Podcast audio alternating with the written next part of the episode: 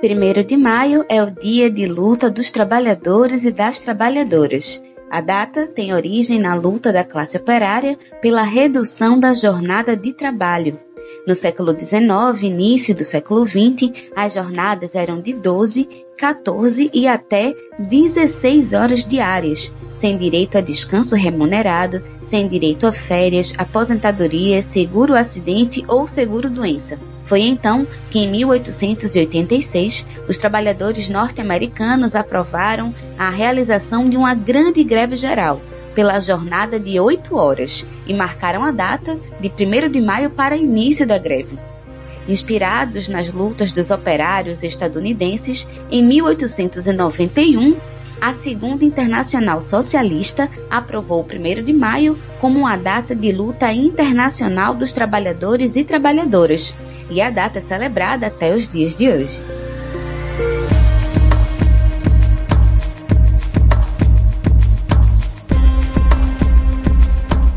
Olá, eu sou Yale Tairine e está começando mais uma edição do programa Prosa e Fato o Prosa e Fato é uma produção do Brasil de Fato Pernambuco, um programa de entrevistas que debate os mais diversos temas a partir de uma visão popular aqui na Rádio Paulo Freire 820 AM, todas as segundas-feiras ao meio-dia.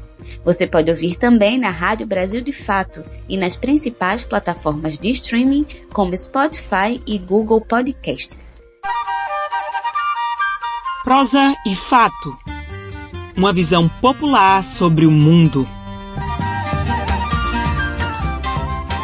Historicamente, os trabalhadores e trabalhadoras estão em luta por seus direitos e dignidade. Uma categoria que recentemente vem se destacando por suas lutas e conquistas é a enfermagem, Segundo o levantamento do Conselho Federal de Enfermagem, atualmente quase 700 mil enfermeiros atuam em todo o país e estão mobilizados na luta histórica pelo piso salarial. Para conversar conosco sobre a luta da enfermagem, convidamos Ludmila Outes, presidenta do CEP, o Sindicato dos Enfermeiros no Estado de Pernambuco. Seja bem-vinda ao Prosa e Fato, Ludmila.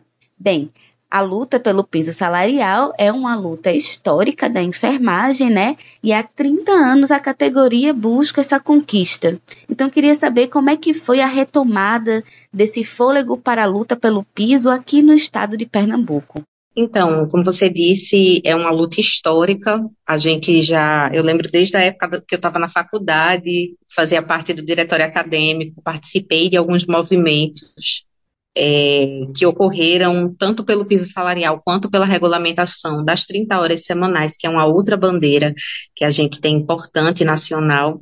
É, e a gente conseguiu retomar essa pauta, foram vários projetos já ao longo desses 30 anos que deram entrada no Congresso Nacional e foram engavetados, mas graças a essa questão da pandemia, e eu sempre reforço isso, né? A pandemia ela foi muito ruim para todo mundo, principalmente para os profissionais de saúde, mas ela teve essa vantagem, digamos assim, para a enfermagem que colocou a gente de volta é, na mídia, né? No cenário nacional, é, reforçando a importância dessa categoria, tanto para o Sistema Único de Saúde, quanto para a rede privada também, o sistema privado de saúde.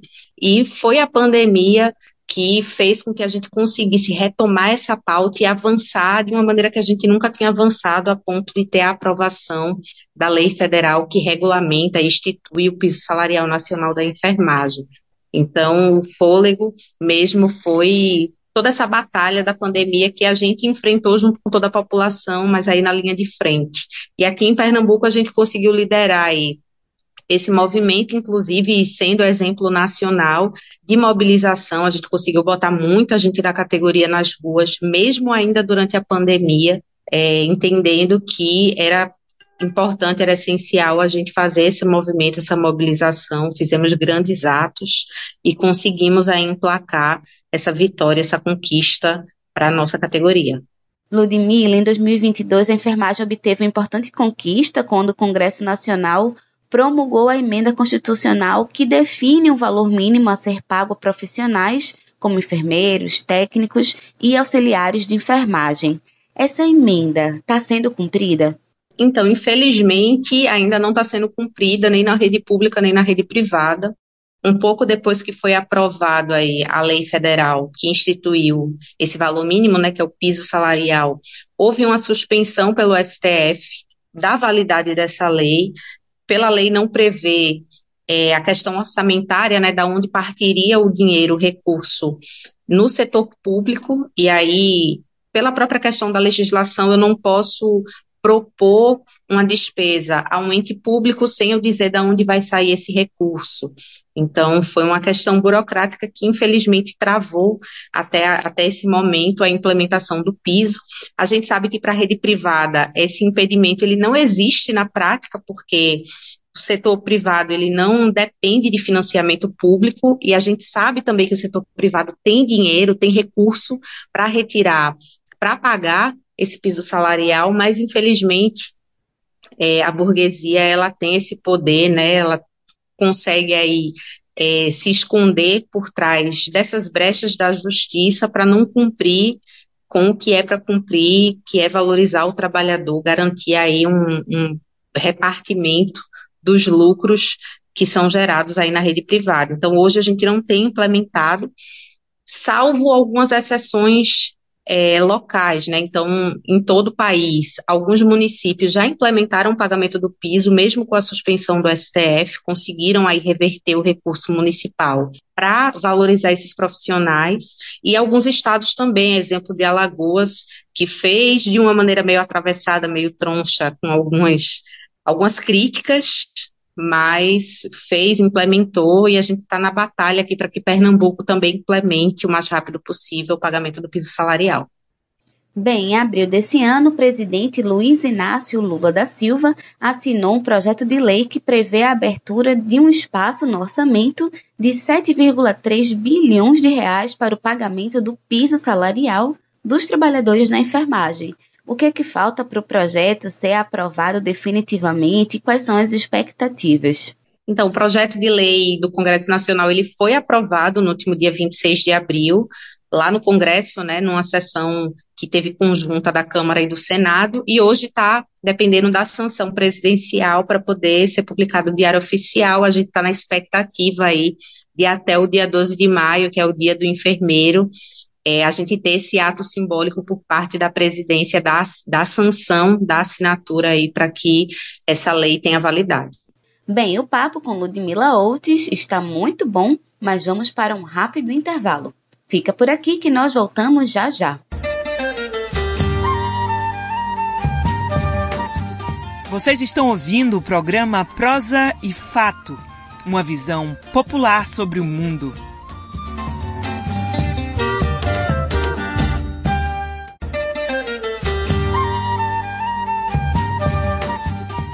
Voltamos a apresentar o programa Prosa e Fato, uma visão popular sobre o mundo.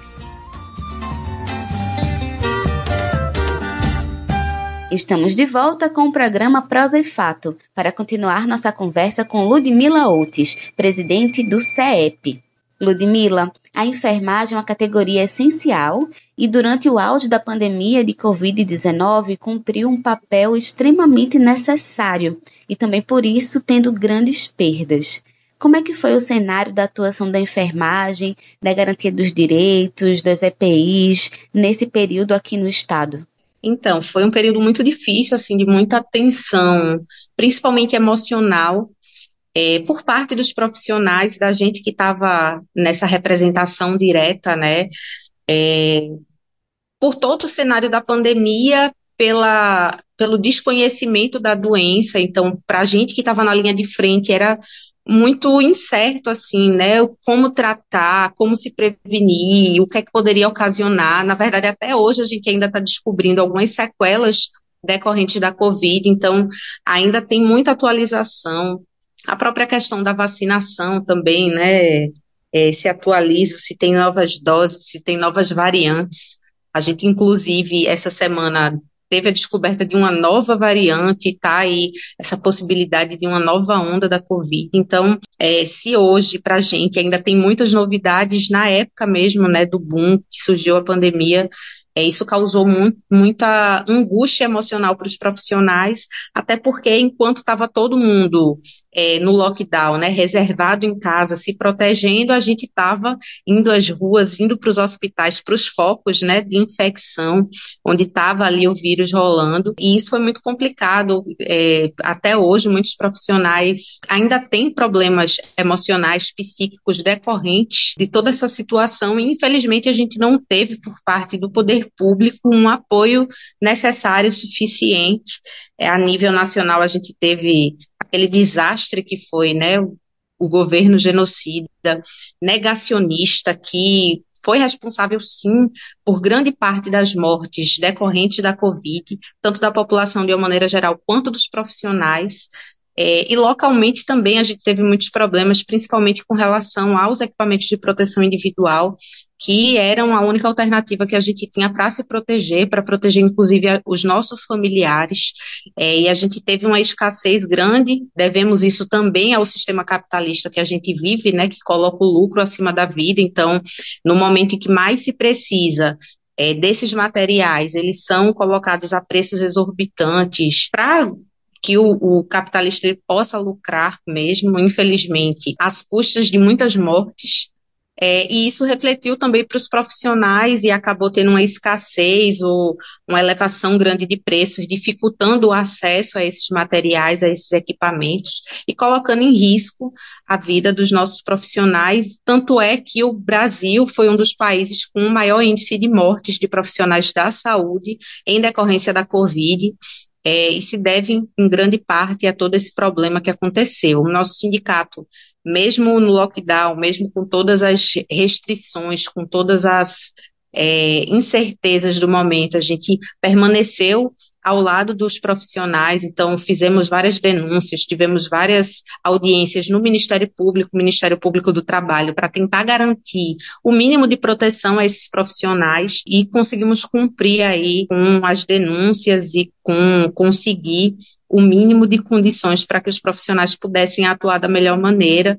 Então, foi um período, de fato, muito pesado, assim, para todos, para nós, de uma maneira maior, mas conseguimos superar e hoje temos aí muitas conquistas em decorrência disso, né?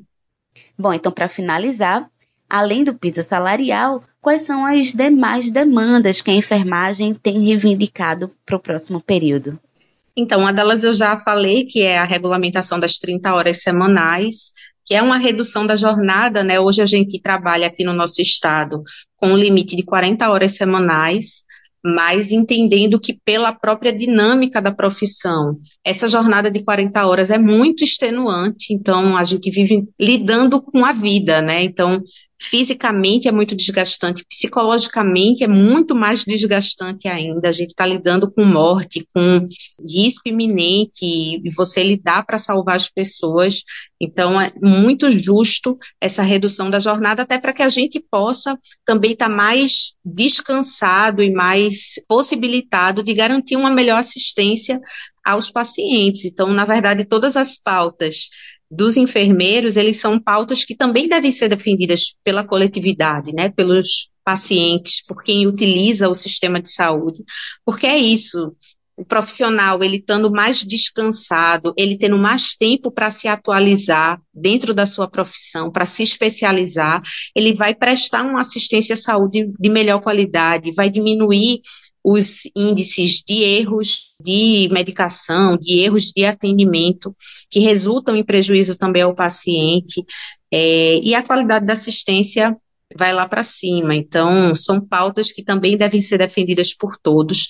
Fora isso, a questão do dimensionamento de enfermagem também é uma pauta constante nossa tanto na rede pública quanto na rede privada, a gente vê aí hospitais superlotados e um quantitativo mínimo de profissionais para atender e acaba sobrecarregando esse profissional. Isso implica também em erros, né, durante a assistência, porque profissional, principalmente na rede pública, ele trabalha quase num cenário de guerra, né? Macas no, nos corredores, pacientes é, muitas vezes em macas no chão, então sem a menor condição de trabalho. É, a própria estrutura dos hospitais estaduais hoje que a gente tem aqui em Pernambuco são péssimas, super precárias, prédios com infiltração, com mofo, alguns deles literalmente caindo aos pedaços, né? No Hospital da Restauração, no ano passado, a gente teve aí um cenário de umas, uns quatro desabamentos é, de partes de teto do hospital, então são esse, essas outras pautas que a gente tem, muitas outras, infelizmente, se eu tivesse o tempo de passar aqui, daria para fazer o dia todo a gente conversando sobre é, as nossas pautas, mas essas são as principais que a gente tem levantado de fato aqui no nosso estado. Ludmila, muito obrigada pela sua participação aqui no Prosa e Fato.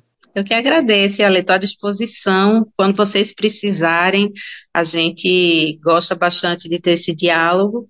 E é isso, estamos à disposição aqui. E agradecer também pelo espaço da gente estar tá divulgando a nossa luta e as nossas bandeiras para ter o apoio da população. Como estávamos falando sobre saúde, vamos saber o que revelam as decisões iniciais do governo Lula para a política de saúde da mulher no quadro Repórter SUS. Repórter SUS. O que acontece no seu sistema único de saúde?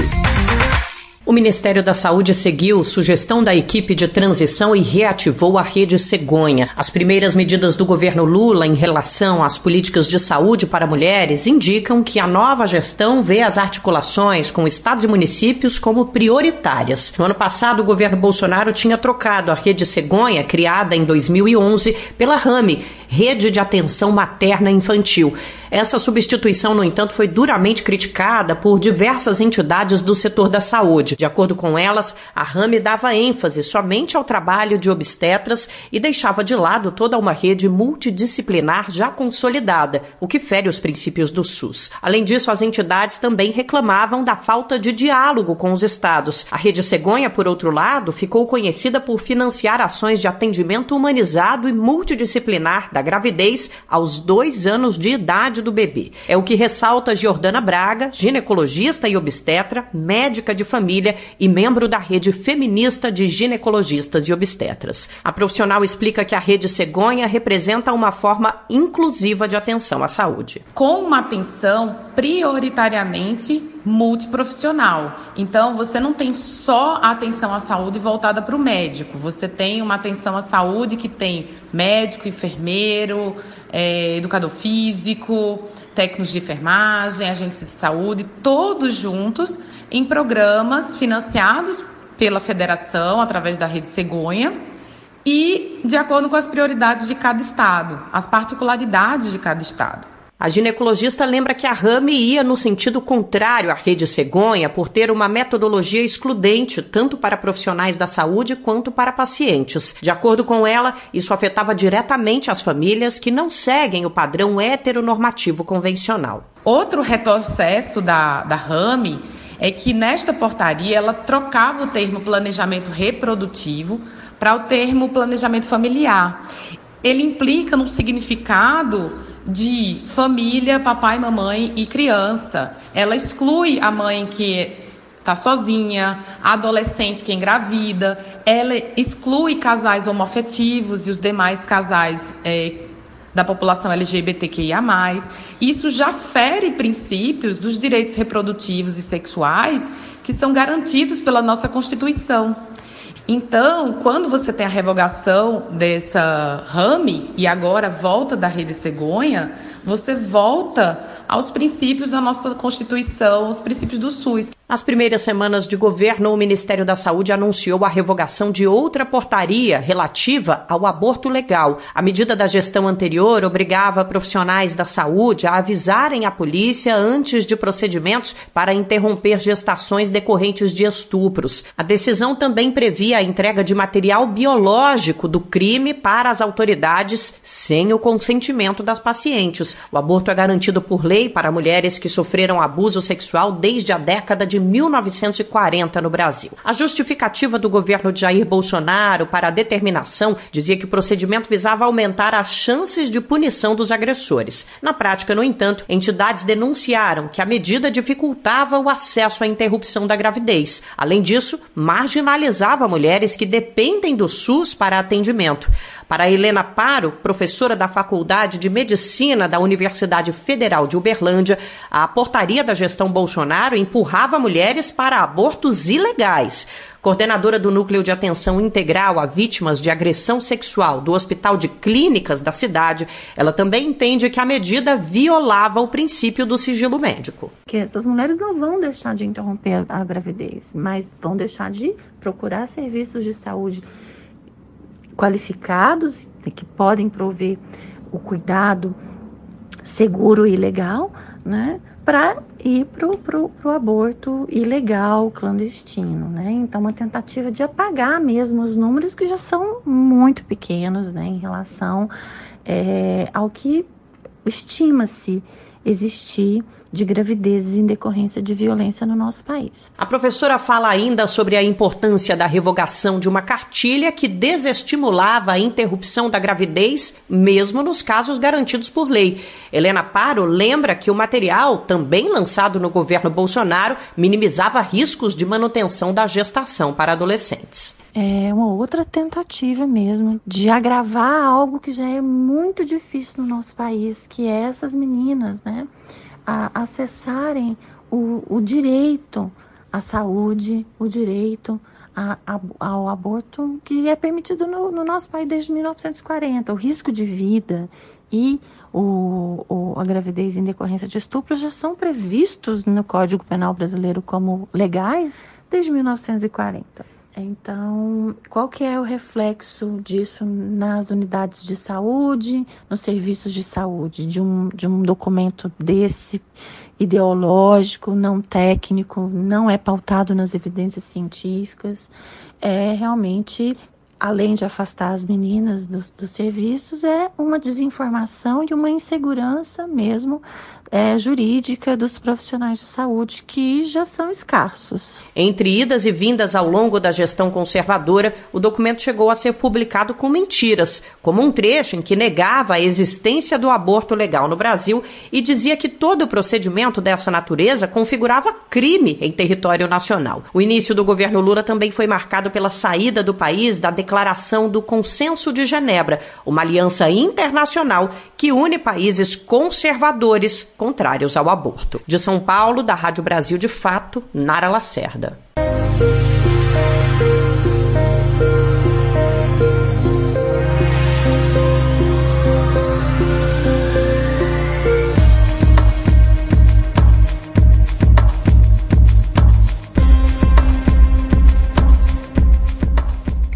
Quais são as expectativas para a luta dos trabalhadores e trabalhadoras para o próximo período.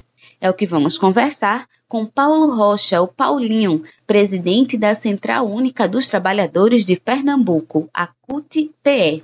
Seja bem-vindo ao Prosa e Fato, Paulinho. Para começar, esse foi o primeiro primeiro de maio unificado pós-governo Bolsonaro. Qual a importância disso? Primeiro, é um prazer falar para o Brasil de fato. É, com relação ao primeiro de maio, pós-pandemia, é o primeiro de, o primeiro, primeiro de maio mais robusto que nós fizemos. Na realidade, em 2020, a CUT fez junto com a MST, fez a entrega de distribuição de alimentos em Olinda. Em 2021, já a CUT e as demais centrais, nós fizemos um primeiro de maio, também simbólico. Fizemos distribuição de cestas básicas em diversos é, locais da região metropolitana, não só em Recife, mas da região metropolitana. A CUT, junto com a FETAP e o MST, fez distribuição de alimento em todo o estado de Pernambuco, portanto no, no interior também. Então foram esses dois primeiros de maio foram diferentes, simbólicos com distribuição de alimento. Não deixou de acontecer isso em 2022, porém em 2022 nós já fomos às ruas. É, só que foi um dia com muita chuva, teve dificuldades, muita chuva. O processo eleitoral atrapalhou porque nós tivemos que, faltando dois dias, é, aliás, menos de, de 48 horas, para realizar o primeiro de maio, nós tivemos que alterar o local e isso teve um certo prejuízo. Então, esse primeiro de maio não, a gente não teve esses imprevistos, já fomos para as ruas de forma mais robusta, como falei, e defendendo uma pauta que é uma pauta que atende à, discussão que a CUT faz, mas também é uma pauta que aponta para a unidade do conjunto das centrais sindicais. Então foi importante, porque a gente se comunicou com a sociedade, colocou a necessidade de discutir o trabalho, discutir a renda, discutir os direitos e discutir a democracia.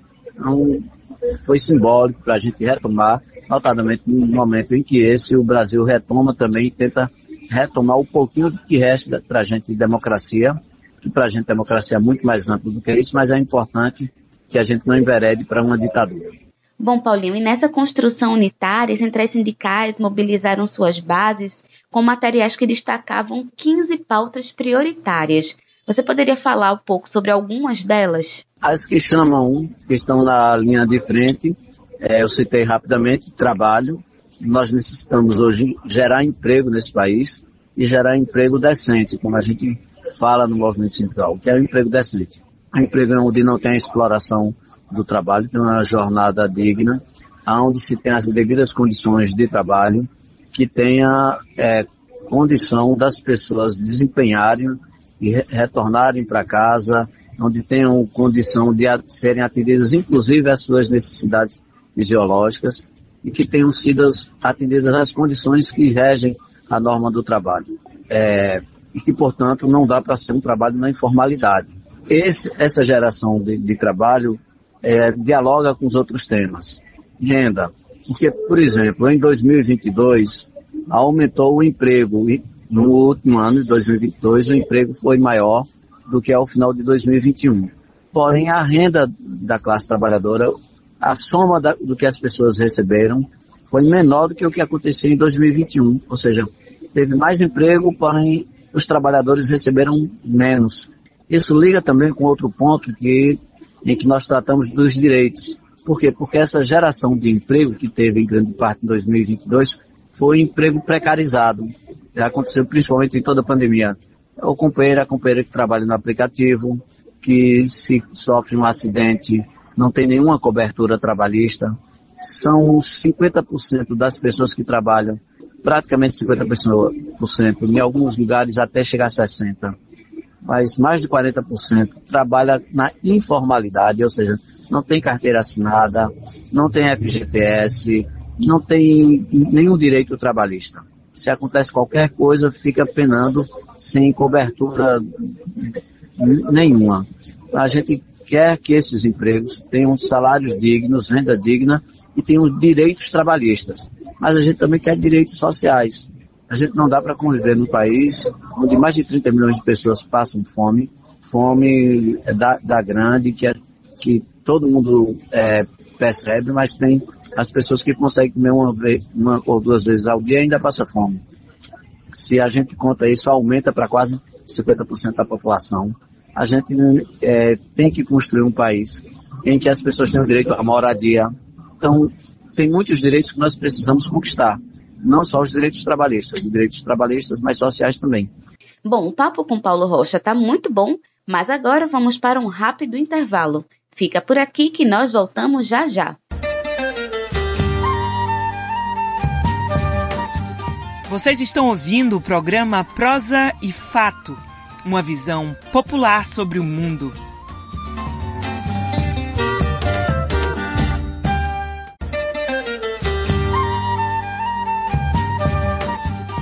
Voltamos a apresentar o programa Prosa e Fato, uma visão popular sobre o mundo.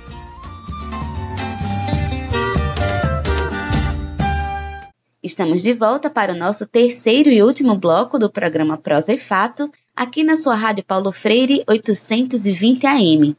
Hoje já conversamos com Ludmila Outes, presidente do CEP, e se você perdeu, você pode escutar depois no site brasildefato.pe www.cultura.com.br e também nas principais plataformas de streaming, como Spotify e Google Podcasts. Agora estamos conversando com Paulo Rocha, presidente da CUT Pernambuco. Paulinho, quais são as expectativas da CUT para a luta dos trabalhadores diante do novo governo Lula? A gente não tem ilusão de que uma varinha de condão vai resolver tudo. A gente vai precisar estar nas ruas cobrando, reivindicando.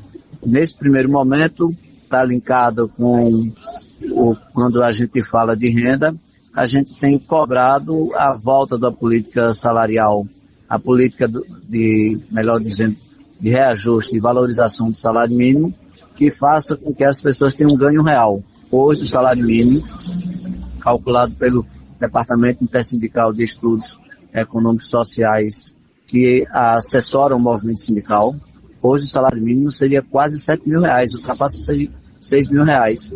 Por isso que nós criamos na CUT que o salário mínimo para esse ano anunciado já fosse de 1.400.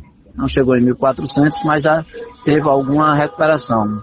Então, a gente vai cobrar do Lula a política do salário mínimo, que tenha na, na tabela do imposto de renda que ele cumpra o que ele, que ele propôs na campanha de chegar a 5 mil reais.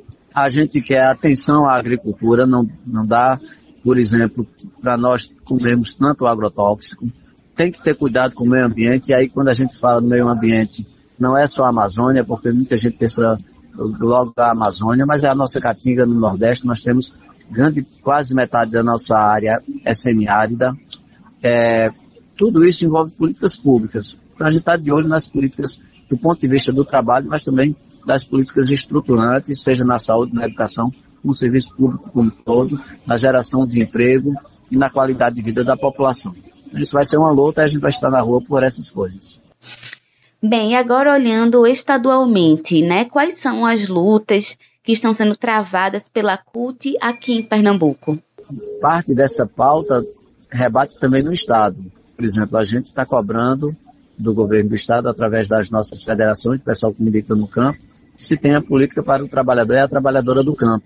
Porque hoje, no Brasil, a maior parte, quase 80% do alimento que chega nas nossas mesas é o alimento produzido pelo agricultor familiar, não é pelo agronegócio. Tem que ter políticas para é, garantir a produção e a comercialização da, é, do trabalho do campo.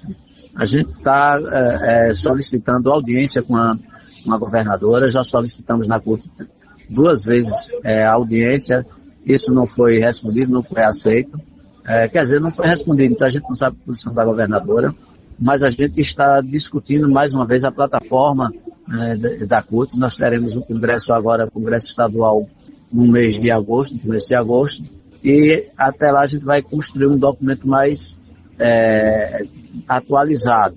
Mas, de uma forma geral, a gente tem cobrado dos governos atenção é, à, à violência, para combater a violência, notadamente a violência contra a mulher, gerar emprego, investimento na saúde e na educação pública, no serviço público como todo e na infraestrutura para gerar emprego.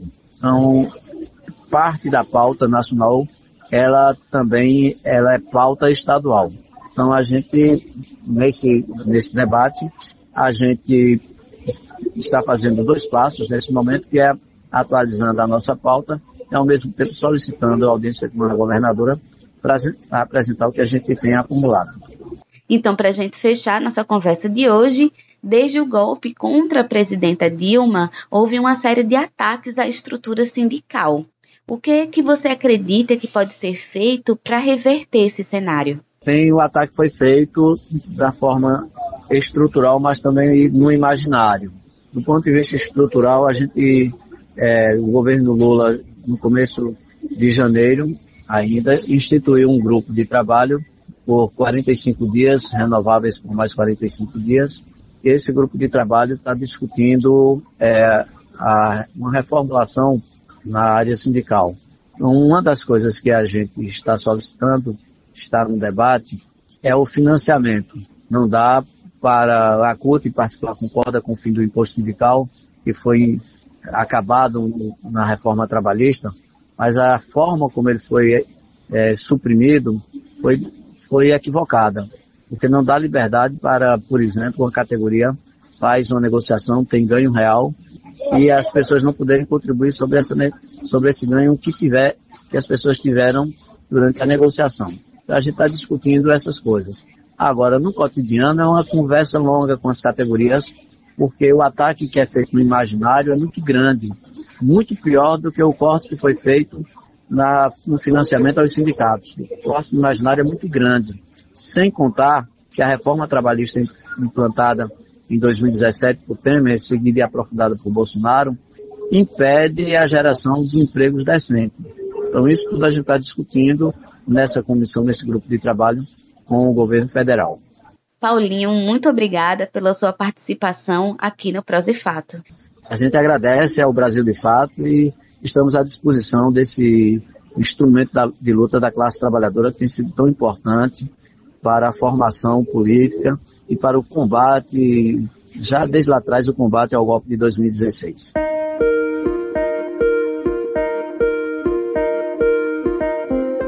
Estamos terminando o Prosa e Fato de hoje. Eu quero agradecer a sua companhia até aqui. E se você tem algum comentário ou sugestão de tema, manda pra gente. O nosso e-mail é prosaefato@gmail.com. Você pode ligar ou mandar um WhatsApp para o nosso telefone DDD 81 99606 0173. Manda um oi pra gente nesse número de WhatsApp para você ficar recebendo nossas notícias diariamente. E segue também a gente nas redes sociais. No Instagram, no Twitter e no Facebook é arroba Brasil de Fato PE. E se você quiser escutar novamente, é só entrar no site brasildefatope.com.br e também nas principais plataformas de streaming como Spotify e Google Podcasts. Obrigada pela sua audiência e até a próxima semana. Temos um encontro marcado aqui na Rádio Paulo Freire toda segunda-feira ao meio-dia. Este programa é uma realização do Brasil de Fato Pernambuco e conta com apresentação e roteiro de Iale Tairine, produção de Iale Tairine, edição de Fátima Pereira, apoio equipe de jornalismo do Brasil de Fato. Um abraço bem forte, se cuidem e até semana que vem. Você acabou de ouvir o programa Prosa e Fato, uma realização do Brasil de Fato Pernambuco. Acompanhe mais notícias acessando brasildefatope.com.br e também nos sigam nas redes sociais.